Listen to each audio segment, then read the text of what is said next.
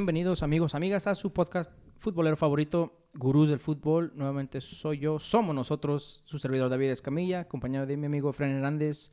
Un nuevo episodio de fin de semana un poco diferente al que estamos o están acostumbrados, ya que es fecha FIFA y pues no hubo mucha actividad más que de selecciones. Fren, ¿cómo estás?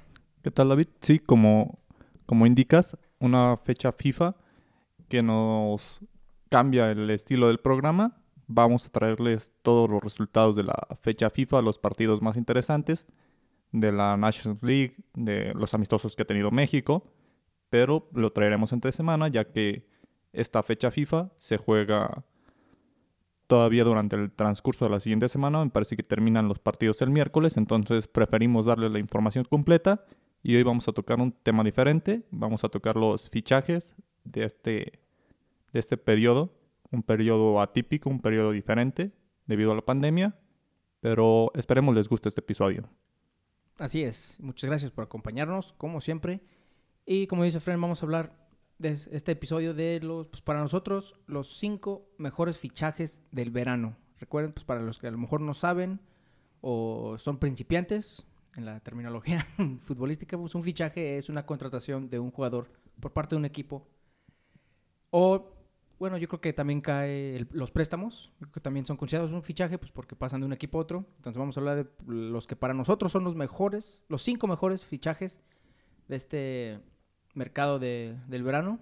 Como dice Fran, mm, afectó mucho, afectó mucho el, el coronavirus porque los precios bajaron y aunque bajaran de los jugadores, pues no muchos muchos equipos no, no se pudieron dar el lujo de gastar lo que a lo mejor planeaban debido a pues, el impacto que tuvo este, esta pandemia también a nivel futbolístico. Sí, esta pandemia afectando mucha reducción salarial en los equipos. Varios equipos han reducido el sueldo de sus jugadores notablemente. Entonces, reducir el sueldo de tus jugadores y traer un fichaje carísimo puede causar molestias en el equipo. Entonces, esta, esta temporada de fichajes, este periodo de verano en el cual estamos acostumbrados a recibir noticias bomba, jugadores que pasan por cifras muy, muy altas a otros equipos. No lo vimos así. Cabe mencionar que vamos a dar nuestros cinco mejores fichajes. Yo no conozco los cinco mejores de David, él no conoce los míos. Vamos a ir en orden, terminando con el fichaje, el que nosotros consideramos el más importante. Vamos aquí a generar un poco de polémica, debatir y pues esperemos les guste. Así es, pues, como, dice Frank, yo no sé cuáles son los suyos, él no sabe cuáles son los míos, pero puedo estar seguro que tenemos mínimo unos dos, unos, unos dos jugadores igual, porque pues no tienes que ser un gurú nivel pro para, para saber qué fichajes son los que realmente han, han funcionado y los que realmente son los de los que se deben de estar hablando. Entonces, pues no cabe que este, este mercado de verano, iba a decir de invierno, de verano, Efren, estuvo, estuvo muy raro porque, pues, obviamente, hubo un equipo, ya después, de hecho, tendría, que volver a checar, pero no, de hecho, creo que no.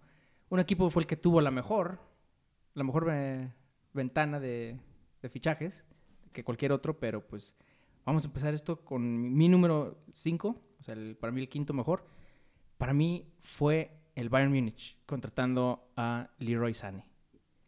Ese fichaje para mí es un excelente fichaje porque una, no sé qué chingado estaba haciendo este Guardiola con él en la banca. Estaba desperdiciando un jugadorazo que todavía está joven, todavía tiene mucho que dar y todos sabemos la calidad de este, este alemán. Entonces el, hecho de que Bayern lo vio y dijo, ah, no lo estás usando, pues vente para acá. De por sí ya ves que el Bayern ocupa más, más poder, más jugadores con calidad excelente dijo, vente para acá, como siempre vayan haciendo sus negocios, ni tan caros, ni, ni de gratis, ¿verdad? Pero negocios buenos. Y para mí esa incorporación que le dan hasta el número 10 es una de las mejores contrataciones de, este, de esta ventana para mí. Lo que, lo, que va a aportar, lo que ha aportado este Leroy Sané al, al Bayern Munich es, es algo de admirarse. Sí, curiosamente yo tenía a Sané en el número 5 también. Lo terminé sacando para meter otro, otro jugador con el cual va a ser un poco más arriesgada.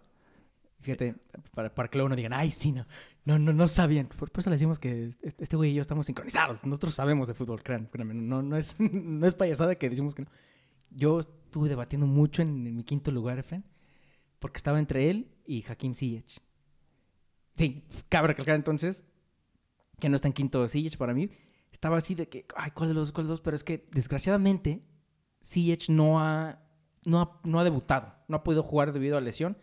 Pero créeme que estaba así de, ay, es que para mí Ziyech es, es, mejor promesa porque llega a la mejor liga del mundo, en donde ahora sí vamos a ver su, sus habilidades, pero no, me tuve, me tuve que ir con Leroy Sané porque es un pinche jugadorazo y aparte el equipo al que llegó, para mí va a encajar y ha encajado perfectamente. Sí, y un fichaje que es muy barato para la calidad del jugador, ya que le quedaba un año de contrato, él quería irse y era prácticamente, se va ahorita a un precio bajo o se va el siguiente año gratis. Entonces el City prefiere hacer caja ganar algo de dinero y venderlo en este momento. Aparte que pues él pidió su salida. Y llega a incorporarse a un equipo que no necesita más delanteros, que no necesita más velocidad al frente, pero no le hace mal tener a, a Sané. Me parece que va a tener un puesto titular, pero no es algo que vaya a cambiar al Bayern Múnich. Por eso terminé sacando a Sané, porque no es un fichaje que vaya a cambiar al Bayern. El Bayern es candidato a todo, con o sin Sané. Sí, sí, entiendo perfectamente. Y a lo mejor para lo que dicen, ¿cómo que cambiar? Un ejemplo perfecto es cuando Liverpool contrató a Virgil van Dijk. Al, momento de hacer esa contratación cambió por completo el equipo y lo cambió en la manera de su defensa. Lo que más estaba sangrando, ahí había una hemorragia increíble, que estaba perdiendo mucha sangre, por decirlo así cuando contrató a Van Dyke, ese sí fue un cambio, que dices, una contratación en ese, bueno, creo que cuando lo hicieron fue el defensa más caro de la historia antes de que Harry Maguire fuera contratado. Pero eso son lo que se refiere Fren de que no va a cambiar. Bueno, mínimo eso yo entendí. O a lo mejor lo que quiso entender de que hay veces que sí, un jugador te puede cambiar completamente el esquema de todo tu equipo. Obviamente no van a... Bueno, hay unos equipos que sí, como por ejemplo París, Saint Germain para mí, ellos sí están formando un equipo alrededor de Neymar y de Mbappé más, más a Neymar, me imagino, porque pues Mbappé, Neymar se va a quedar ahí más, unos años más que Mbappé. Entonces, es lo que a veces nos referimos para los que a lo mejor no, no entendieron o están confundidos. Eso significa cuando un jugador puede cambiar drásticamente eh, a tu equipo y su mentalidad también. Sí, el Bayern tiene jugadores que lo pueden sustituir, quizás no a tan alta calidad como la que tiene Sané, ya un seleccionado de, Alemania, pero con o sin él van a ganar la Bundesliga, a mi parecer, y con, o sin él siguen siendo favoritos en Champions. les, va a aportar, pero terminé sacándolo por una apuesta más arriesgada. Mi número 5, me voy, ese va a ser polémico. Si es una apuesta arriesgada, me voy por Rubén Díaz, defensa central del Manchester City. Ay, güey. Y fíjate que de todos los que pensé que se ponen, jamás pensé que, Rubén Díaz llegaría a tu lista. ¿Por, ¿Por qué? Rubén Díaz llega. Para mí es el central que necesita Pep Guardiola. Pep Guardiola en sus equipos es un entrenador que le gusta tener el balón, que le gusta la salida. Se había enfocado en centrales. Por ejemplo, Laporte. Laporte tiene mucha lucidez, mucha claridad para salir con el balón, pero a veces le falta ese juego ríspido, ese central que imponga, ese central que muerda a los delanteros, que esté peleándoles cada balón, que les dé una patadita, que les dé empujones. Laporte no es ese tipo de central. Stones tiene muchas lesiones. Le ha batallado mucho. Es muchísimo el dinero que ha gastado Pep Guardiola en su, en su defensa. Muchas inversiones en defensa por parte del Manchester City. Y para mí Rubén Díaz llega con muchos partidos. No es un jugador que se lesione fácilmente. No ha tenido muchas lesiones. Y si es una. Es un jugador que puede hacer esa dupla. Digamos. En las centrales. Esa dupla del que va, aprieta y pelea. Y el que tiene más claridad al salir. Lo vemos, por ejemplo, en el Real Madrid. Barán no es un central que vaya y pegue siempre. Pero tiene a su lado a Ramos. Que Ramos, cabe resaltar que es uno de los que te pega en. Leñador. Sí, te pega mucho. Es una contratación fuerte, 68 millones de euros proveniente del Benfica, una liga que no es tan competitiva, por eso digo que es muy arriesgada este, este quinto puesto para mí.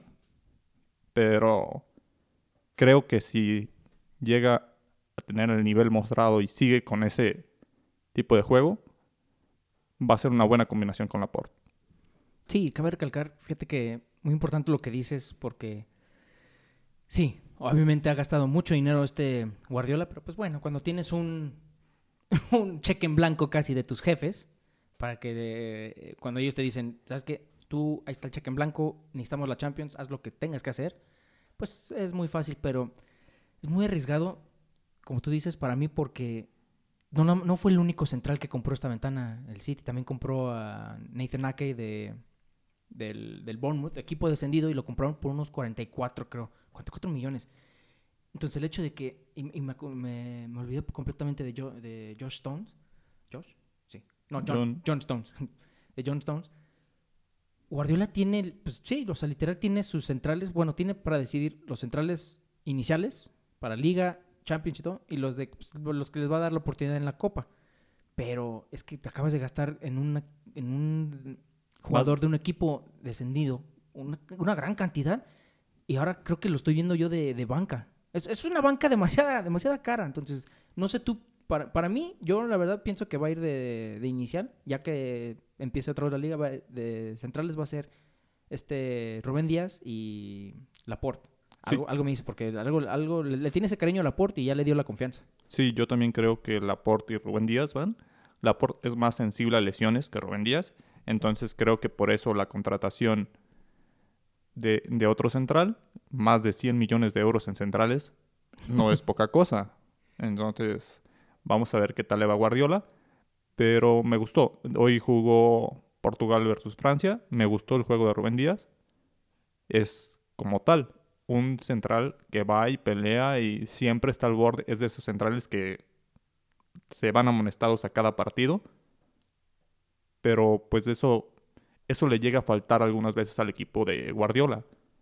Lo tuvo en el Barcelona con Puyol. Quizá Puyol no, es, no era ese tipo de, de defensa que iba a patear o que iba a cometer falta, pero sí era un central muy ríspido, un central que te incomoda. Y eso es lo que le falta a Guardiola. Sí, entonces vamos a ver, te digo, por esos cuarenta y tantos que gastaron por aquí, yo digo que mejor se hubiera comprado un lateral, que es algo que también le... No le urge, pero sí tiene que encontrar un, sustituto, pues. Y pues sí, o sea, ese fue mi número 5 para recapitular. Fue Leroy Sané al Bayern Múnich, el tío Rubén Díaz al Manchester City. Mi número 4 es, es... Es alguien que dije... No sé, no sé, para mí dije, no sé si ponerlo o no porque no ha, no ha debutado. Pero algo me dice que va a suceder otra vez esa magia, ese post Zinedine Zidane, esa era post Zinedine Zidane y pues mi número 4 de los mejores fichajes es el de Gareth Bale al Tottenham. Para mí Gareth Bale todavía tiene mínimo dos años de buen juego, no el al nivel que estaba jugando en el Madrid cuando recién llegó, que era una bestia, era en ese entonces el fichaje más caro de, del, del mundo. Pero algo me dice que ya que ya que lo dejen por fin jugar, ya que esté a gusto, después de echarse unos rounds de golf decentes sin que lo critiquen, siento que Mourinho le va, le va a sacar eso- esas últimas, últimas gotitas de jugo que le quedan a, a su carrera. Y es que es difícil y es arriesgado. ¿Por qué? Porque el Tottenham no anda nada mal, no anda nada mal. Y su, su delantera mucho menos. Ahora, siento que si lo juntas con Harry Kane y Huminson, puede ser un trío muy letal, muy letal. Entonces yo me jugué con mi número 4 que es Gareth Bale.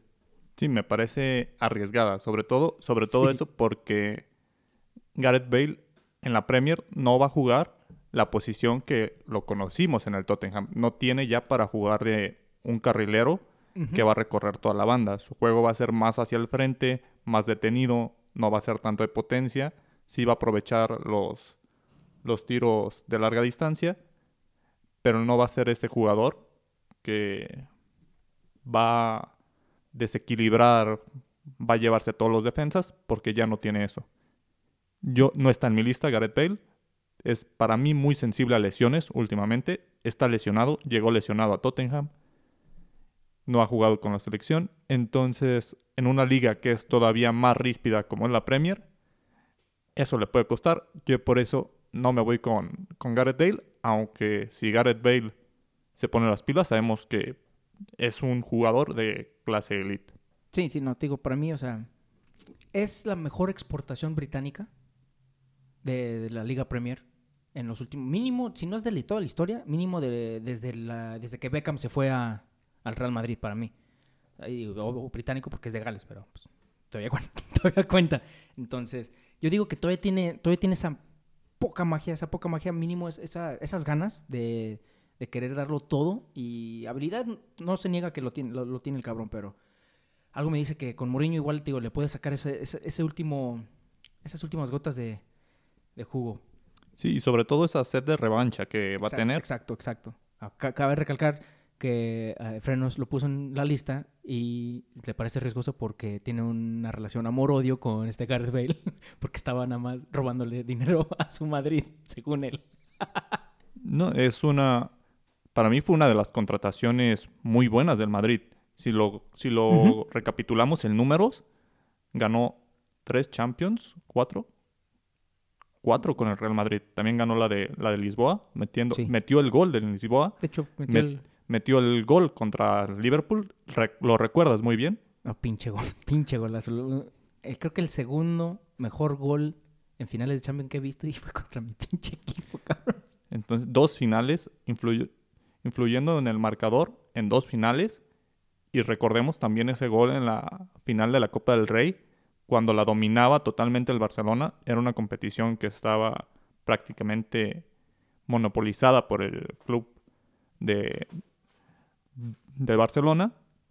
Y Gareth Bale en esa carrera contra Bartra, que lo deja prácticamente en ridículo. Sí, dicen que hasta la fecha está corriendo, tratando de alcanzar este Bartra. Gareth Bale. Entonces, si recapitulamos de esta manera, Bale marcó muchos goles, dio muchas asistencias. El problema con la afición de Madrid es lo que pudo ser Bale. Si Bale hubiera querido, sería la leyenda del Madrid, sería quien estuviera reemplazando a Ronaldo, pero pues es un peso, era un peso muy fuerte el ser el reemplazo de Ronaldo, sobre todo porque Ronaldo apretaba cada vez más. Siempre que se decía, oh, Ronaldo ya va a ir a la baja y va a, a destacar Gareth Bale, Ronaldo tenía un mejor año el siguiente. Sí, sí, o sea, yo entiendo que es riesgoso y de hecho lo, pensé mucho, lo pensé mucho, estaba entre si dejarlo... eh, al inicio del inicio de hacer la lista, estaba en número 5. Estaba en mi número 5 y estaba peleando con otro que no puse en mi lista. Pero, pues sí, yo la me arriesgo porque siento que Gareth Bale todavía tiene algo que demostrar y más en la Premier en donde, donde se formó y regresa a su casa, que bueno, es, la, es nueva, ya no regresa a White Hart Lane, ya regresa a Hotspur Stadium, que es el nuevo. Pero pues sí, ese fue mi, mi número 4. Efren, tu número 4. Mi número 4 es el que para muchos es el mejor. Y yo lo recorrí hasta el número 4, decidí irme un poco más arriesgado. Pongo a Tiago Alcántara el número 4. Yo sé que posiblemente esté en tu lista en puestos más adelante, pero yo lo pongo en el lugar número 4. Por, Noticias de último momento. Ef- Efren no sabe de fútbol. Discúlpeme por haber dicho que somos gurús. en cuatro. Sí, en el de 29 años tiene aún mucho futuro, pero por la misma razón de por la cual no tengo a Sané. Digamos, para mí Thiago sí es mejor jugador que Sané, por eso sí lo, sí lo incluyo, pero no es un fichaje que vaya a cambiar a Liverpool. Liverpool para mí es el candidato a ganar la Premier y lo era antes de contratar a Thiago. Ahora lo hace- los hace más fuertes, les va a dar esa pausa. Entonces sí entra en este top 5, pero no creo que, que por... Sí va a ser un poco más fuerte, pero no creo que sin él no ganaran. Para mí sin él Li- Liverpool seguía siendo el gran favorito a ganar la Liga de Inglaterra. Sí, te- y te entiendo perfectamente, aunque... Aunque te entiendo perfectamente, yo pienso lo contrario, no, no mucho, pero siento que sí, como tú dices, no por quitarle, por ejemplo, si le quitas, como vimos, a Allison, No, creo a que Liverpool, si le quitas a Van Dyke, puta, es es un bajón que dices, a ver, ay, la dependencia de, sobre todo de Van Dijk en la defensa y de Mané en la delantera es grandísima en el, sí, sí, sí, en el Liverpool. totalmente de acuerdo. Y Liverpool ha funcionado sin un centro del campo tan fuerte. Digamos, por el tipo de fútbol que tiene Jürgen Klopp, es un, es un estilo más vertical, es un estilo más rápido. Entonces, Thiago Alcántara es un jugador que les va a dar esa pausa. ¿Qué tanto le va a servir al Liverpool? esas pausas. Porque muchos goles de los de Liverpool son por jugadas muy verticales. El famoso fútbol de rock and roll que, que se le conoce a Klopp, que es un fútbol en el que estás en una portería y a los 5 segundos estás en otra. Y el que llegue más rápido es el que va a ganar. Entonces, Alcántara no es de ese tipo de juego. Les va a aportar esa pausa, les va a dar esos dos estilos de juego. Vamos a ver qué tanto se acopla. Para mí es un grandísimo fichaje, sobre todo por el precio. Sí, una, sí. una ganga. Ese, pues no se, no se ha aclarado bien, pero sabemos que estuvo entre los 25 y entre los 30 millones, que no se pagaron todos, que se los pasaron ahí a 12 meses a Liverpool. Meses sin intereses. Sí, entonces, mira, para... Sí, efectivamente, como tú dijiste, lo tengo en mi lista. Claro que lo tengo en mi lista.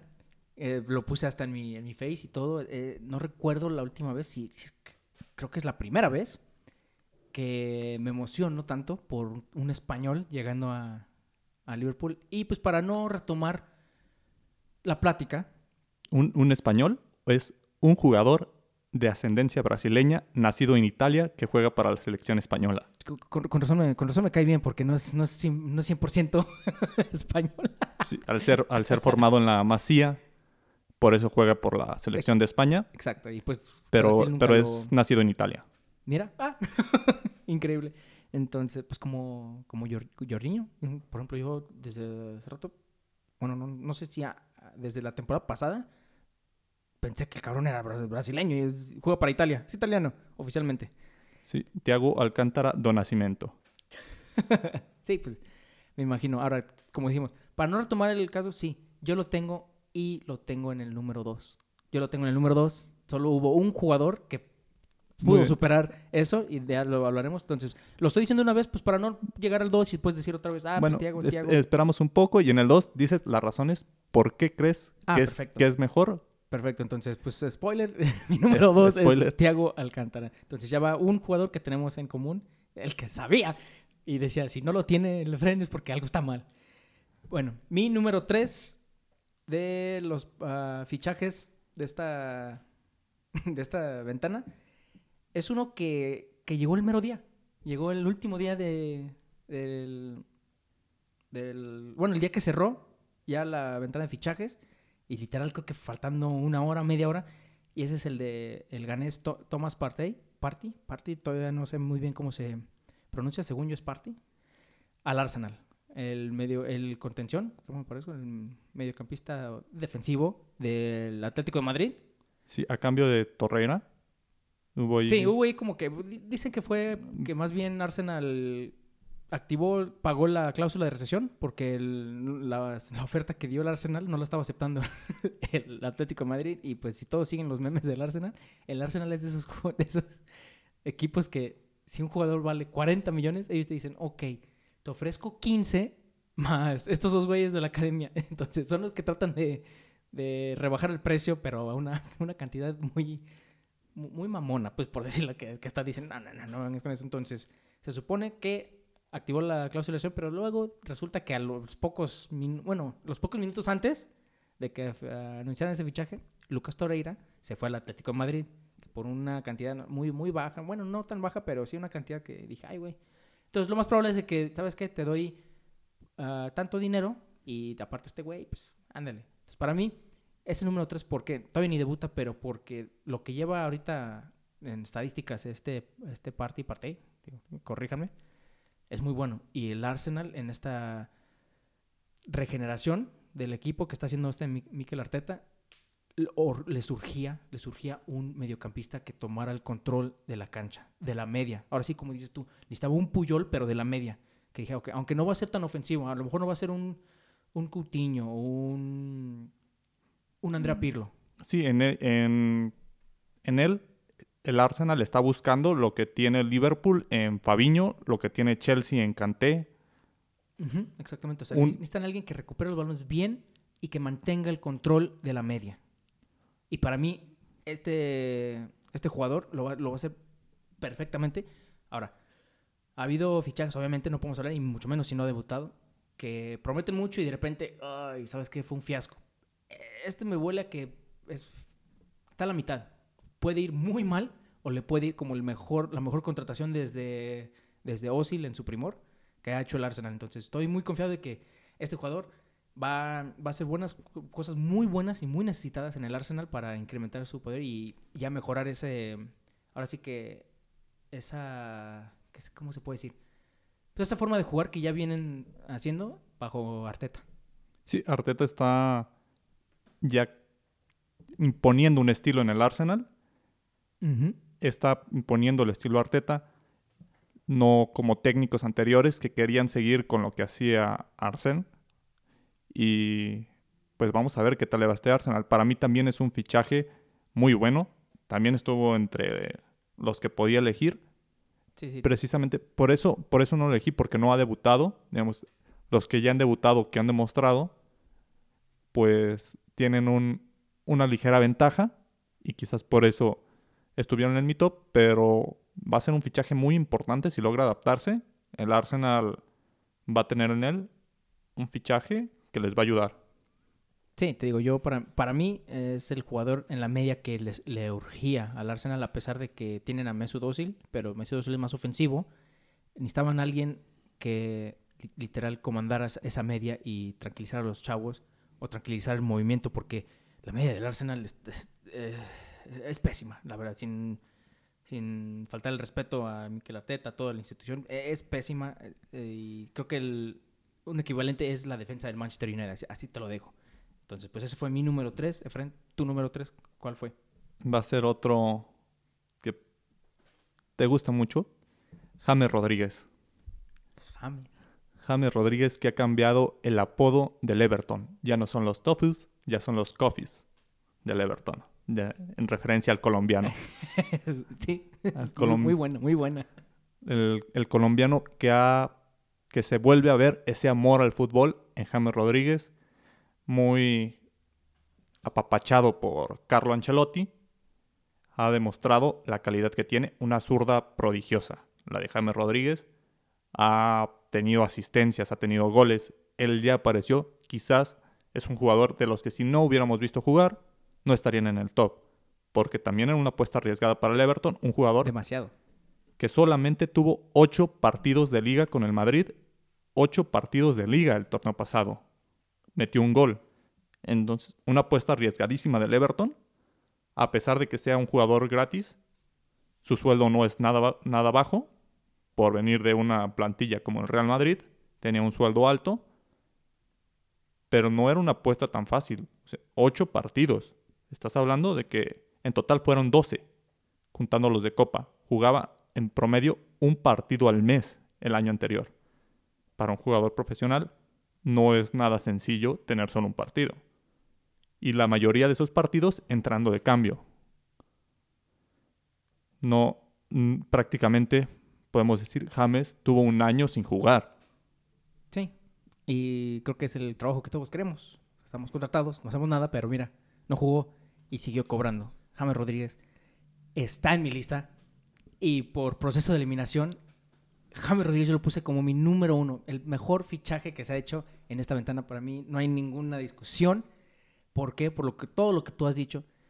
James Rodríguez acaba de cambiar. Es más, cuenta la leyenda que la playera de, de Everton de visitante es amarilla porque James Rodríguez dijo, quiero sentir que estoy jugando con mi selección. James Rodríguez, y no nada más él. Carlo Ancelotti tiene todo el mérito de esta contratación porque, como te dije, llegó gratis. Llegó gratis al Everton, ningún otro. Arsenal, Liverpool, bueno, Liverpool igual y, igual y no. Chelsea, que estaba gastando como si no hubiera COVID. Ningún equipo me sorprende, ningún equipo dijo, James Rodríguez está disponible gratis, a ver, échalo para acá. Y se me hace que es por lo mismo que tú mencionas. Era un riesgo muy, muy alto contratar a alguien que no viene con ningún ritmo y que no viene enseñando nada. Pero Carlo Ancelotti, como es, es su gallo, este James Rodríguez, y lo lleva donde sea, dijo, ah, caray, como que... Y se me hace que esperó hasta este año para que fuera gratis, porque si no sabía que le iba a, lo mejor a salir un poquito más caro, porque el Madrid obviamente iba a querer recuperar, iba a querer recuperar algo. Pero lo que ha hecho Carlo Ancelotti con James Rodríguez, lo hemos dicho desde que empezó la liga, Efren, ha visto que eh, he hablado de él, hemos hablado de él, hemos elogiado todo lo que hace el colombiano. ¿Por qué? Porque es un líder este James Rodríguez que estamos viendo es ese James Rodríguez que extrañábamos ver, el que queríamos ver en el Real Madrid, el que todos los madridistas querían ver en el Real Madrid, está dirigiendo, está ordenando esa desde la media hasta la ofensiva.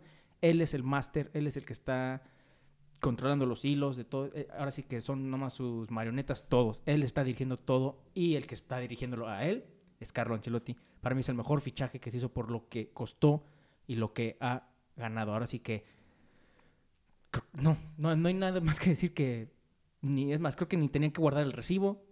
Rómpanlo. Este jugador ya es del Everton, es nuestro y esperemos que dure toda la temporada y las que las que le quedan en su contrato. Ojalá no sea nada más de un mes y como para diciembre ya se ya baje el Everton, ojalá no. Pero James Rodríguez para mí es el mejor, la mejor fichaje de esta, de esta ventana de, de verano.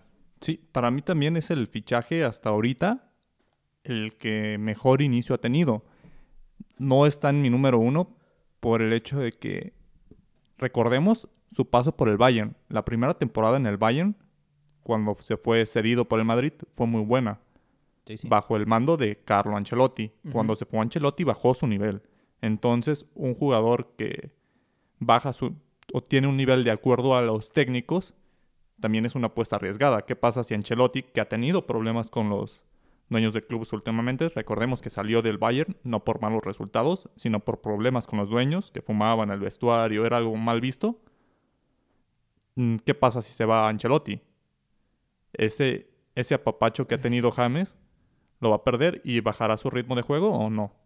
Es un, es un fichaje que les ha sentado bien al Everton, también no creo que cambie mucho el, Everton. Se va a evaluar esto a final de temporada. El Everton, para mí, si acaso puede alcanzar ese cuarto lugar para meterse a Champions. Y si no, va a ser Europa League y es más de lo mismo. Si se vuelve un recurrente en Europa League gracias a James, pues sí terminará siendo un fichaje bueno, ya que en los últimos 10 años se ha metido dos veces a Europa League, no ha calificado a Champions en muchos años. Entonces, esa parte es en la que tendremos que evaluar. Si, después de esta temporada se llegan a meter a Champions, el fichaje de James será el mejor. Pero si no, no creo que gane la liga. Everton no tiene para ganar la liga, seamos sinceros. Tiene un inicio prometedor, pero no le han tocado rivales tan fuertes. No le han tocado lesiones, no le han tocado crisis de COVID en el equipo. Entonces vamos a ver cuando esos problemas le pasen. Lo que le está pasando a Liverpool, por ejemplo. Mane está fuera, parece que Keita también va a estar fuera por COVID. Allison, Van Dyke, esas bajas que le están afectando. ¿Qué va a pasar cuando, cuando esas bajas afecten al Everton? Entonces, el Everton, que no tiene una banca tan fuerte como otros equipos. Por eso creo que no va a ser una gran diferencia James.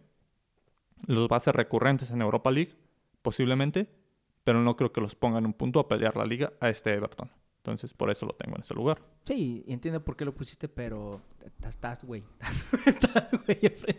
No, no, no. Para mí es el mejor fichaje. ¿Por qué? Porque sí, como tú dices, si Carlo Ancelotti por X o Y razón para diciembre, vamos a poner, a diciembre, ya no gana ni un partido, puro empate, la mitad de empate, la mitad de derrota, sí le van a decir, a ver, ¿qué onda? Y se va, sí puede bajar drásticamente el nivel de, del Everton, pero ¿cómo la pregunta, la encuesta es el mejor fichaje del verano. O sea, a pesar de, de lo que pase el próximo año o en seis meses o etcétera, ahorita de, del verano, pues por el momento, para mí, por el momento, es James Rodríguez. James Rodríguez, como tú dijiste, invicto, paso perfecto. Y sí, no ha tenido rivales fuertes, pero el sábado en la mañana, gurús, pongan su reloj, seis y media de la mañana, para los que les gusta madrugar, el derby de Merseyside el derby de Liverpool. Es Everton reciba Liverpool en el partido más esperado de, bueno, mínimo de, los fanáticos de Everton y de Liverpool, de toda la ciudad. Y creo que el más atractivo del fin de semana. Entonces, ya se viene la prueba de fuego para Ancelotti y para el Everton, para el Super Everton y un Liverpool que viene de ser violado de, una, Aston Villa. Una prueba también, esperemos ver ahora sí a Tiago Alcántara, una prueba para tu número 2. Ahora, ahora sí podemos decir. Y va a estar porque acaban de decir que ya, que ya se recuperó del COVID, ya dieron otra prueba. Tengo que confirmar mis, mis datos con, mis fuentes en Twitter, pero eh, la noticia es de que Tiago Alcántara va a estar disponible para el derby, lo cual acabas de mencionar a Keita es chistoso decir, bueno, cambio del equipo local, Keita, vete a cuarentena ahora tú, Tiago, ocupa su lugar. Porque estamos de acuerdo que Tiago va a ser titular y por eso es mi número dos. Porque Tiago Alcántara para mí, todo lo contrario que tú dijiste, para mí sí cambia un poco ese favoritismo de Liverpool. A lo mejor sí, era favorito, pero ahora es de que en cuanto lo contrataron y dijeron ya por fin se hizo, ya fue de un, es favorito casi casi que, claramente, o sea, es su liga para perder. Si lo pierden es el mayor fracaso de Liverpool de esta temporada la media de Liverpool es lo único, lo único para mí que no ha estado, que no ha estado fija. Aparte del compañero de Virgil van Dijk en la, en la central. Porque luego es Joe Gómez, luego es Joel Matip. Digo, sí, Joe Gómez y luego Joel Matip. Pero por lo general ya ahorita Klopp se decidió en Van Dijk y Gómez. Pero la media siempre, la, la media parece Osorio. Hace sus rotaciones, obviamente porque tiene una banca decente, no de las mejores, la verdad, voy a admitir, pero sí tiene una banca decente lo único que es fijo, obviamente, es su tridente. Este Mane, Salah, Firmino. Es lo único que es seguro. Entonces, cualquier delantero que viene como Diego Llota, como Minamino, que vengan a Liverpool saben que van a ir de banca, mínimo el primer año. A menos de que respondan rápido y en un mes, dos meses, los ponga. Pero Diego Alcántara, para mí, va a ser ese referente, porque ni Jordan Henderson, que es capitán, Efren, tiene su puesto asegurado en cada partido.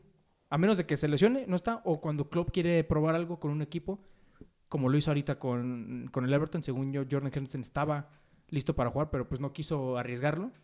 Tómela. En la media fue un asco, fue un asco. Y es más, estoy hasta pensando que ya debería de cambiar de posición a Fabiño, a, central con este Van Dijk, porque lo hace mejor ahí. Y Thiago Alcántara, ¿qué es lo que va a traer? Va a traer ese, esa visión, más que nada, esa visión él va a poder dar esos pases letales. ¿Por qué? Porque Liverpool en la media ocupa un maestro, un creativo, un Andrea Pirlo. No estoy diciendo que está al nivel de Andrea Pirlo, obviamente. Pero necesita ese Pirlo, ese arquitecto que diga, ok, mira, esa visión de águila para hacer los pases necesarios. ¿Por qué? Porque Liverpool, cuando se trata de pases, solo se basa en tres jugadores más que nada. Roberto Firmino en la delantera, que es más de asistencia que de, goleador. Sus laterales, que más, que nada este Alexander Arnold y Van Dyke. Van Dijk tú lo viste con el Arsenal. Van Dijk era el que estaba haciendo todos los pases largos a, a Salah. Entonces es increíble que la media, que es básicamente la que de la media para adelante debe de, armar el juego, no hay nadie, no hay nadie. Hay veces que neta se apendejan. Entonces lo que va a hacer Thiago Alcántara para mí es va a agarrar ese control de la media y les va a decir, ok, tranquilos, ya estoy aquí, chavos. Y en su debut se vio, se vio. Rompió el récord de pases en 45 minutos de la liga. Y por eso lo puse número 2 porque es un hace más fuerte o un contundente, bueno, un, un favorito así literal, eh, favorito para todos de ganar la liga este Thiago Alcántara y por eso lo puse en mi número 2. Sí, creo que como lo mencioné antes, James se va a medir en base con base en la Champions, eh, perdón, en la, en la calificación a Champions y Thiago Alcántara se va a medir con base en la pues en lo, en lo que lleguen a Champions, porque no la liga. La liga el Liverpool es favorito con o sin él. Pero en Champions es donde Thiago tendrá que demostrar. Si Liverpool llega a unas semifinales, a una final de Champions, es cuando diremos, el fichaje de Thiago es todo un éxito. Sí, como, y como dijiste, o sea, el Liverpool este de mercado de fichaje, a pesar de gastar como 70, lo único que dio en efectivo creo fueron 10, 15. Hizo muy buen negocio porque lo sacó la mayoría a meses sin interés. Y, Diego, y Alcántara como tú dices, por precio, calidad y lo que va a aportar al club, creo que por eso lo puse en mi número 2. ¿Tú a quién tienes en tu 2, Efraín? Ese también va a ser polémico. No sé, no sé qué opines de él. Yo tengo a Luis Suárez con el Atlético de Madrid. A Luis Suárez. Fíjate que es alguien que quise poner, pero se me hizo mejor negocio Partey por... Bueno, se me hizo mejor negocio Partey a pesar de que los dos, en los dos fichajes está relacionado el Atlético de Madrid. Muy bueno, muy, muy bueno. Sí, sí pensé en Luis Suárez, pero dije, no, para mí estos cinco estuvieron, fueron mejor fichaje, pero lo de Luis Suárez fue una ganga, una ganga. Le robaron al Barcelona, más bien se dejó robar. El Barcelona lo regaló, regaló al tercer máximo anotador en su historia. El tercer máximo anotador en la historia del Barcelona, el Luis Suárez. De los jugadores que se encuentran en activo, el que tiene más goles en este momento, Cristiano Ronaldo. Segundo lugar, Lionel Messi. Tercer lugar, Zlatan. Cuarto, Lewandowski. Quinto, Luis Suárez. Es el quinto mejor goleador en activo del momento en el mundo. Se fue gratis a un equipo, el estilo del Cholo Simeone en el Atlético es si meto un gol, me tiro hacia atrás y es muy difícil que me metan. Y en un contragolpe quizá te liquido. Si ahora van a tener a Luis Suárez para liquidar, pues qué mejor que tener a Luis Suárez que es de, de los si no es el mejor 9 del mundo, está entre los mejores 9 del mundo. ¿Quién es mejor 9 que Luis Suárez? Claramente en este momento. Raúl Jiménez. ¿Lo apuntaron, gurús? Grábenlo. Que graben eso, gurús. Bueno, ¿quién es mejor 9? El señor Robert Lewandowski. Ahí sí, ahí sí, apunten eso. Sí. Pero en, sí, sí, cierto. Son muy, muy, muy pocos nueves. O sea, En, en la liga espa- pistoleros. Como... en la liga es el mejor 9. La liga de España es mejor 9. Benzema, Benzema no es un 9 como tal. Pues no, pero... Y aún así creo que Luis Suárez es más letal para definir que Benzema. Benzema es más creativo. Sí, pero Benzema- pues, también Benzema Luis genera- Suárez tiene a Lionel Messi. Benzema tiene a Vinicius también. Hay niveles, hay niveles. Y con el estilo de juego de Simeone y el estilo de juego de Luis Suárez va a ser muy bueno. Luis Suárez es un, un jugador uruguayo que, es a- que se acostumbra a pelear cada balón, que se acostumbra a pelear en cada jugada, a morder a los defensas, a, literalmente. Sí, sí, los sudamericanos delanteros, delanteros sudamericanos les ha ido muy bien con el Atlético de Madrid, hay que recordar eso. Son, son muy ríspidos a la hora de, de pelear el balón, más en un equipo del Cholo. Entonces, para mí esa contratación va a hacer que el Cholo Simeone tenga en el Atlético un contendiente al título. Sobre todo porque el Barcelona y el Madrid no están en su mejor momento. Entonces creo que este año, tras esa contratación, se va a meter el Atlético a la pelea. Pues yo nada más quiero saber en dónde chingados estaba Suárez en ese 0-0 con el Villarreal, el partido más aburrido de la Liga Española hasta ahorita, pero no, no puedo pelear ese número 2 con, contigo. Número 2, ¿verdad? Tu número 2 contigo. Luis Suárez estaba, estaba nada de ponerlo en tercero. en tercero. Dos, dos botas de oro tiene en la época de Cristiano y de Messi. Y él no tira penales. Es decir, que, si, Ojo, que- es cierto. sí que cierto. si descartamos los penales que tiró Messi, los penales que tiró Cristiano en esos años en los que Luis Suárez peleó la bota de oro, Luis Suárez debió llevársela. Entonces, Luis Suárez es un delantero súper letal. El único que está por delante de él en, esa, en ese rubro es Robert Lewandowski, que está en la Bundesliga. Pero en la Liga de España no hay quien se le acerque a Luis Suárez como nueve. Sí, no, yo entiendo perfectamente. Aunque para mí, la temporada pasada, este Benzema estuvo muy cerca de ahí. Siento que estaban muy parejos, pero te entiendo perfectamente. Te entiendo perfectamente y... Sí, número dos. O sea, digo, yo no lo puse nada más porque para mí lo del Arsenal va a ser más impactante, pues porque obviamente es más joven y va a estar más años que, que Luis Suárez, que ya es una bestia. Es un, tiene esa garra charro, pero ya está en casi los... Le quedan, Lo último, en lo último de su carrera. le quedan dos años y además se va gratis. Entonces, Sí, aparte, eh, la, la manera que se fue, sí nos duele a todos. O sea, hasta Messi lo puso, o sea, no puedo creer la manera que, que lo dejaron y literal, casi casi que lo, pat- lo, lo aventaron de la, de la puerta, lo patearon y le dijeron... Se "Chinga tu dice, se dice que la causa de que Messi se, que, se quisiera ir del Barcelona fue eso, que le quitaran a su delantero. madre". A su mejor amigo. Mm, A su mejor amigo, y digo que, eh, yo digo que era su mejor amigo en la, en la escuadra. Creo que el, el Atlético hizo un fichaje buenísimo, sobre todo eso, porque es gratis. Exacto. Si, si Sí, sí, tienes, sí, sí. si tienes gratis a Luis Suárez, a pesar de tener 33 años, va a tener dos años buenos de buen fútbol y metiendo, quizás sobre todo se va, se va a ver en Champions. Y aparte te deshaces de Morata, que nada más está ahí también sangrando a tu equipo. Se, Entonces, se- se va a ver en Champions. Morata, muy bueno. en Champions, cuando el Atlético meta un gol, Luis Suárez mete un gol y se eche para atrás, el Atlético en Champions, esa es su fórmula. Y si ahora va a tener ese, es, no vamos a comparar qué tan letal es Luis Suárez contra qué tan letal es Morata. Sería un- una falta de respeto a Luis Suárez comparar ese, ese rubro. Entonces, Atlético, muy bien con ese fichaje. Ahora ya sabemos cuál es tu número uno. Mi número uno es este James Rodríguez, ya expliqué por qué. Ahora, antes de que digas tu número uno, yo nada más quiero decir que hubo, voy a hacer unos, unas así que nombrar unos honorables, unas selecciones Men- honorables que no Menciones llegaron. honoríficas. Honoríficas, honorables, honoríficas, que no llegaron, para mí nada más eran tres. Una es Ollie Watkins, que yo te dije, que lo seguía desde la Championship con el Brentford. Para mí, cuando lo contrató el Aston Villa, dije, ¿qué va? Me- las primeras jornadas dije, ¿qué te está pasando? No eres el Ollie Watkins que conozco. Y ya después en el Liverpool me dijo, ah, no, güey, ahí te va hat-trick. El segundo es Ross Barkley, también al Aston Villa. La verdad, el Aston Villa hizo contrataciones muy inteligentes. Muy inteligentes que pues, para mí la mejor contratación de Aston Villa fue retener a Jack Grealish. Y el tercero, honorífico, es alguien del que no se habló mucho. No se habló mucho porque obviamente es un gigante dormido, pero para mí tiene la habilidad, tiene, muchos le están diciendo que es el próximo Pirlo, que hasta se parece, es este, ¿cómo se llama? No me acuerdo de su primer nombre, pero es apellida Ton- Tonali. Tonali. Para la- el Milan. de- del Brescia al Milan. Se fue a préstamo, pero qué contrataciones. Ojo, ojo, gurús. Este va a ser el... Abran su tercer ojo del episodio con este... Luca Tonali, creo que se llama. Tonali. Tonali es un jugadorazo, un chamaco que tiene mucha potencial, viene del Brescia, igual que Pirlo, por eso dicen que es el próximo Pirlo. Viene el Pirlo y al equipo de sus sueños, de sus amores, y se me hace que la va a romper. Entonces, esas son mis menciones honoríficas de los mejores traspasos de este.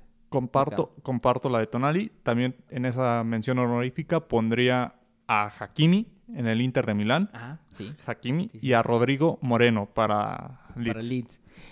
Sí, bueno, Rodrigo lo pensé también en ponerlo en quinto, pero es que no, no, no me ha respondido, no me y, pues, me basé yo mucho en contrataciones y cómo han ido, aunque la, la pueden decir, a ver, no seas hipócrita. Si te estás basando en lo- cómo les ha ido, cómo pones a Gareth Bale que no ha ni debutado y aparte, sí, sí, pero pues ya, es mi lista, ustedes hagan la suya.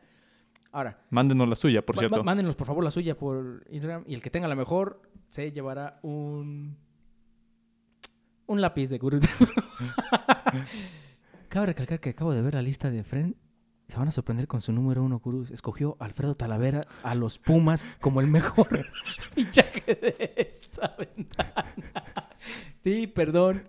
Yo sé que también cuentan lo- todos, o sea, la Liga Mexicana, pero obviamente nos enfocamos en la, en la europea, pero eh, es más, una mención no- honorífica va para el señor Alfredo Talavera, que también reorganizó la defensa del Pumas como ningún otro cabrón pudo desde, desde Bernal. Creo que no ha habido un portero decente para el Pumas, así que Y Bernal medio... obviamente es broma. Efraín no escogió a Alfredo Talavera por más que los pumistas quieran eso. ¿Cuál es tu número uno, tu mejor, que para ti el mejor fichaje de esta ventana, Fren? Para mí es la apuesta más arriesgada. Kai Lucas Havertz. Lo sabía. Lo sabía. Es más, yo dije, ¿Estimo Werner o Kai Havertz? ¿Estimo Werner o Kai Havertz? Pongo a Kai Havertz porque tiene 21 años recién cumplidos en julio. 21 años. Con 21 años ya jugó 187 partidos a nivel profesional. Con 21 años. Mbappé se ríe de eso. Es- tiene, tiene números muy Sí, sí, similares sí, a, los de, a los de Mbappé en cuanto a partidos jugados. La calidad, obviamente, Mbappé le- se lo Los- lleva de calle, pero... Los títulos también. Pero él, para mí, Chelsea busca en Kai Luka su próximo Eden Hazard. No lo busca en Timo Werner, lo busca en Kai Lucas Havertz. Sí, Es, un jugador que, que le salió caro, 80 millones. dato curioso, es el número uno de Fren es también el número uno del fichaje más caro de esta ventana. Es- fue, fue, el- fue la transferencia más cara de, de este mercado, mínimo este verano. Entonces, debutó en la Bundesliga desde los 17 años. En el torneo de su debut jugó 20 partidos. Y en los últimos tres torneos ha jugado más de 30 partidos en cada Bundesliga. O sea, es un jugador muy regular, un jugador que no es propenso a lesiones, que ya debutó con la selección mayor de Alemania. Para mí, el Chelsea tiene en él el que sí es el heredero a lo que dejó Eden Hazard. Sí, no, Es, es un jugador que va a asistir, es un jugador que tiene mucha claridad, mucha lucidez. Entonces, lo compra caro, pero es un jugador que si se hubieran esperado un par de años, estaría sin problemas arriba de los 150 de como venía jugando. Lo que venía haciendo en el Leverkusen, Ujú. estar en los 11 ideales de la Bundesliga, a pesar de los jugadores que tiene el Dortmund y los que tiene el Bayern, para mí es una de las grandes promesas del fútbol mundial. Sí, y fíjate que cuando empezamos, cuando me dijiste hay que hacer el episodio de eso, hice mi lista, era el número uno Kai Havertz y después Timo Werner. Los tenía y los tenía hasta que me puse a pensar y dije, nuevamente, voy a lo mismo. es que no han hecho nada. Ellos sí, para mí son la, los que pueden ir muy mal, pueden ser un fiasco, pero para mí más Werner que Kai Havertz, porque tú lo dijiste, para mí esos casi 80 millones son una inversión, son una inversión del Chelsea, los cual a lo mejor a largo plazo les va a salir muy barato. Como Van Dyke cuando lo compraron por 75 dijeron, están locos porque Van Dyke del Southampton, o sea, es bueno, pero no tanto. Y ándale, güey, ándale, cabrones. Kai Havertz para mí, sí. Se me hace todavía un poco muy frágil para la Premier, se ha notado, pero se me hace que ya cuando agarre el ritmo, ya cuando empieza a meter goles, se sienta más cómodo, va a ser, como tú dijiste, va a ser un Hazard, va a ser un Hazard que, para mí va a ser como que la, figura del, Chelsea. Está nombrado a ser, tiene, ¿qué podemos esperar de, de un jugador de 21 años? No se va a adaptar en sus primeros cinco partidos a la Premier. Tenemos que darle un periodo de adaptación, él lo dijo, él lo acepta de tal manera. En sus declaraciones dijo, la Premier no, no es igual que la Bundesliga. Nada. ambas tienen un grandísimo nivel, pero en la Bundesliga hay jugadores promedio. En la Premier todos son buenos. En la Premier no hay jugador promedio. Todos los jugadores disputan los partidos a muerte. Fue lo que él decía. Es más rápido. Entonces necesito adaptarme, pero lo voy a hacer tiene esa mentalidad, sabe a qué va el Chelsea. Y sabe lo que tiene que aportar. Y, entendamos lo que puede formar el Chelsea con los fichajes que tiene. Para mí es el, heredero del 10 de Hazard en un futuro.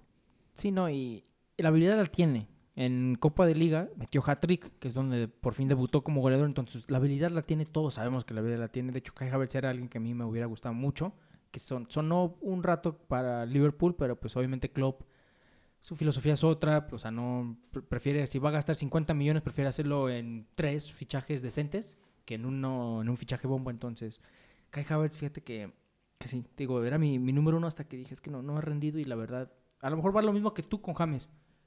¿Qué tal si de aquí a Navidad todavía no, todavía no se adapta y pues nada más está ahí? Y es más, hasta a lo mejor y lo vuelve a, lo pone en banca este Pulisic, porque Pulisic también ha ha hecho buen trabajo, pero no, no, no puedo discutir lo de Kai Havertz. Ahora, a lo mejor muchos pueden decir, ¿qué les pasa? ¿Y Timo Werner qué? Timo Werner es un caso muy, para mí, muy especial porque, es, es una promesa, sí, es joven también, es muy bueno, cualquier equipo le gustaría tener a Timo Werner, pero es que para mí tiene más potencial Kai Havertz. Que Timo ya fue mundialista, entonces, digamos, ese periodo de adaptación debería ser más corto. Y, para, mí ha sufrido más la adaptación Timo que Havertz.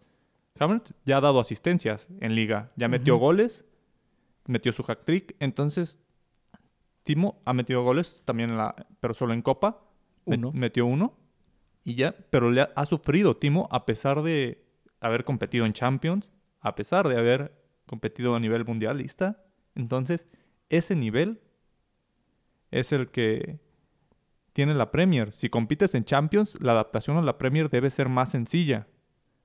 A comparación de Havertz, que había competido en Europa League y había competido en la Bundesliga. Sí.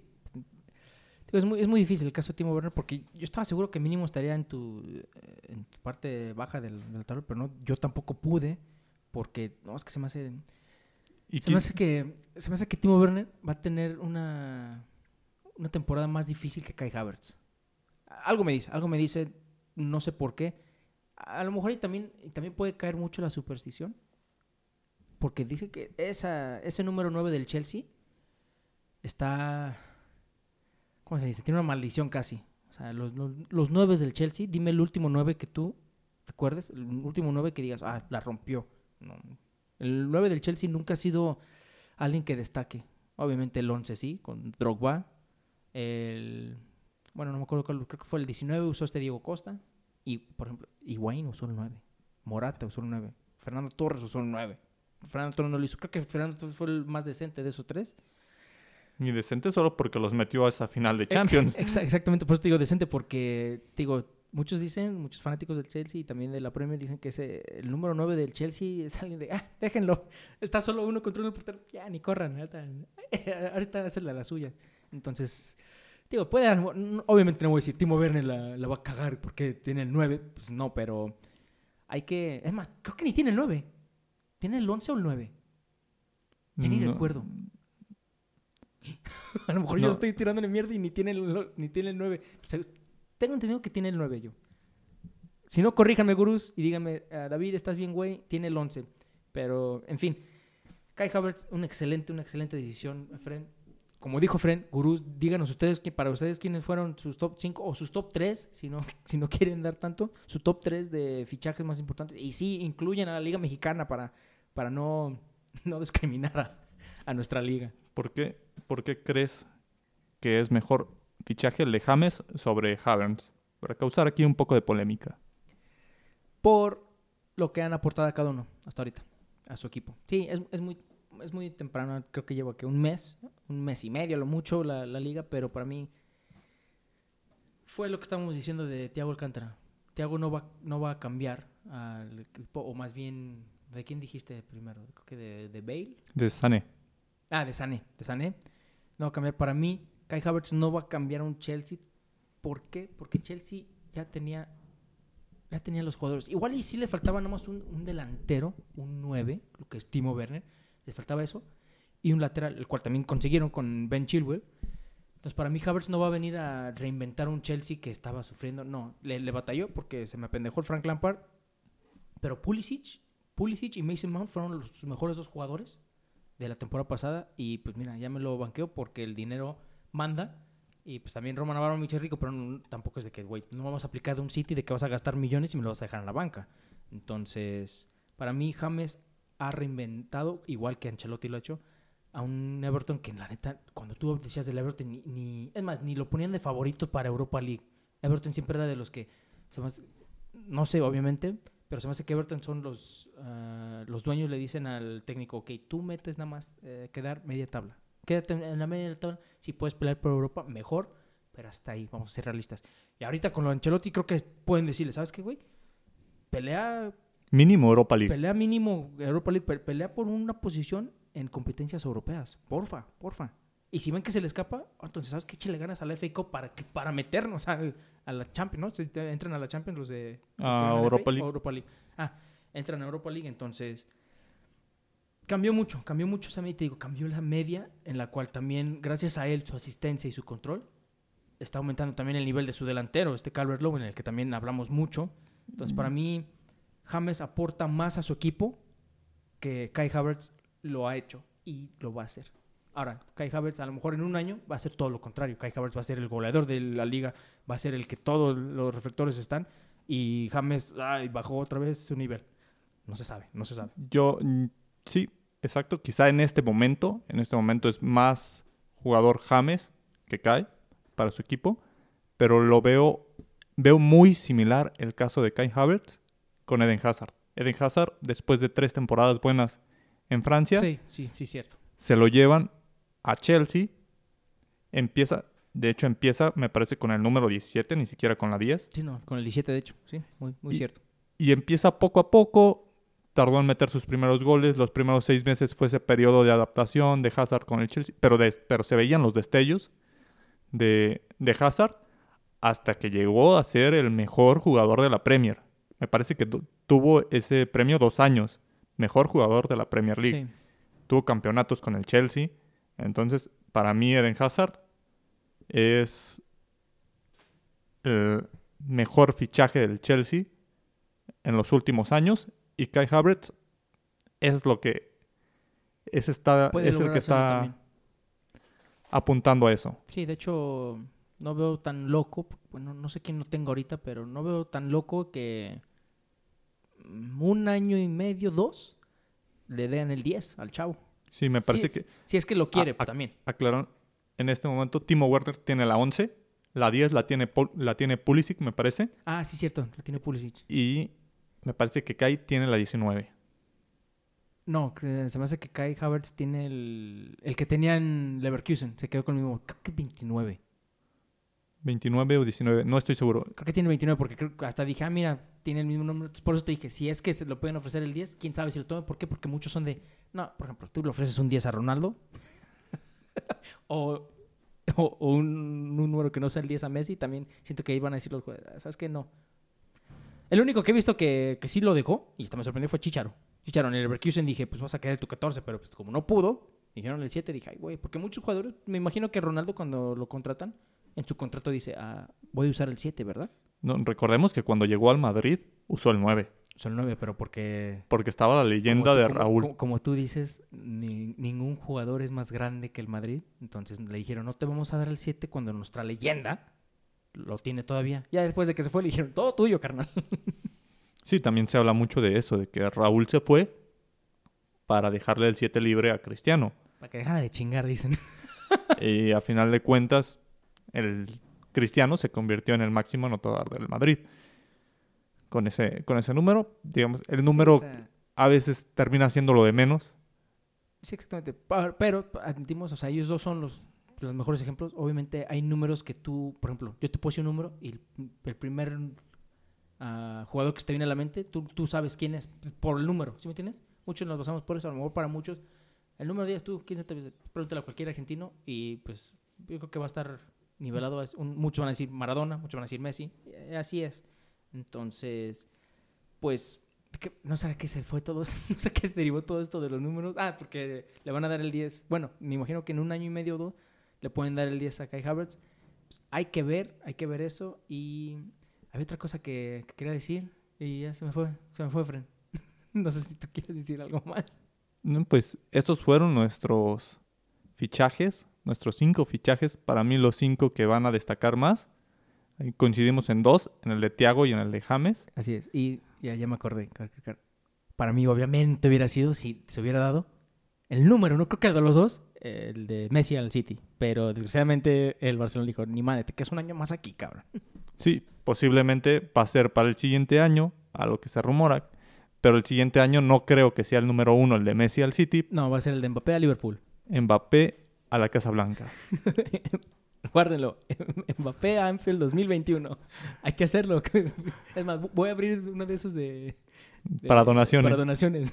Hay que- juntar los 120 millones, chavos, para que Mbappé se vaya a Liverpool. Sí, es un, es un hecho que Mbappé sale el siguiente año a lo que se dice en Francia. Sí, 100%.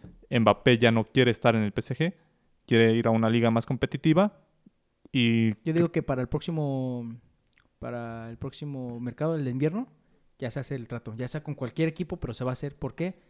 Porque se me hace que no, no puede no puede dejarlo ir gratis el París. Tiene que no, le, queda, le quedan todavía más, más tiempo, Ah, ¿le queda pero? Ah, me parece que le quedan dos años, que- dos años de contrato. 2021 Se No. Creo que tiene hasta el 2022. Entonces, Ah, ok. en el siguiente verano posiblemente se vaya Mbappé a un precio no tan estratosférico. Digamos, el que se vaya Mbappé en 150 es barato a lo, a lo que se Yo digo que hablaba. si lo contrata el Madrid, es más, contrata el que el- si lo contrata el que pueda, el que el- literal ya diga, va, se va a 120. No, no se va por menos de 120. Y si sí, que pinche ganga, ¿eh? Qué Pe- ganga. Pero estamos de acuerdo que eh, si no tiene lesiones, una lesión grave, Ah, el, sí, sí, sí, el fichaje número uno para el siguiente año será Kylian Mbappé. Sí, exactamente. Y pues esas fueron las nuestras. Nuevamente, díganos por Instagram, por Facebook, cuáles son los de ustedes, gurús. Muchas gracias. Este ha sido otro capítulo de su podcast favorito. Acompáñenos, recuerden, cada lunes y cada jueves. Estamos tratando de darle estos episodios. El próximo jueves saldrá la parte 2 de las rivalidades. Si escucharon el último, pues ya saben que este, el de este jueves va a ser rivalidades parte 2. Esta vez vamos a ver rivalidades europeas. Si no lo han escuchado, los invitamos a que escuchen la primera parte, de- que es el último capítulo después de este, bueno, antes de este. Entonces, no se pierdan. Y aparte, como dijo Fren al inicio, también en ese capítulo vamos a dar una, recu- una recapitulación de lo que fue la fecha FIFA, la tan amada fecha FIFA, y los resultados de los partidos más entretenidos o más esperados, de más interesantes de, de la Nations League y de la fecha FIFA. Sí, también no entretenidos, pero también los del Tri. Sí, sí, también, también los del Tri. Que sorprendió, que, sorprendió, ¿eh? Sorprendió. Hasta ahorita Hasta ahorita, eh, un triunfo. primer. Entonces, muchas gracias. Efren, nos despedimos. Muchas gracias por escucharnos, gurús. Recuerden, hagan su análisis, mándenos quiénes son para ustedes sus fichajes más importantes. Y recuerden, saquen ese director técnico, ese gurú que llevan dentro. Así es, muchas gracias por acompañarnos nuevamente. Somos los gurús del fútbol y recuerden que nosotros queremos llevarlos a la nirvana futbolística.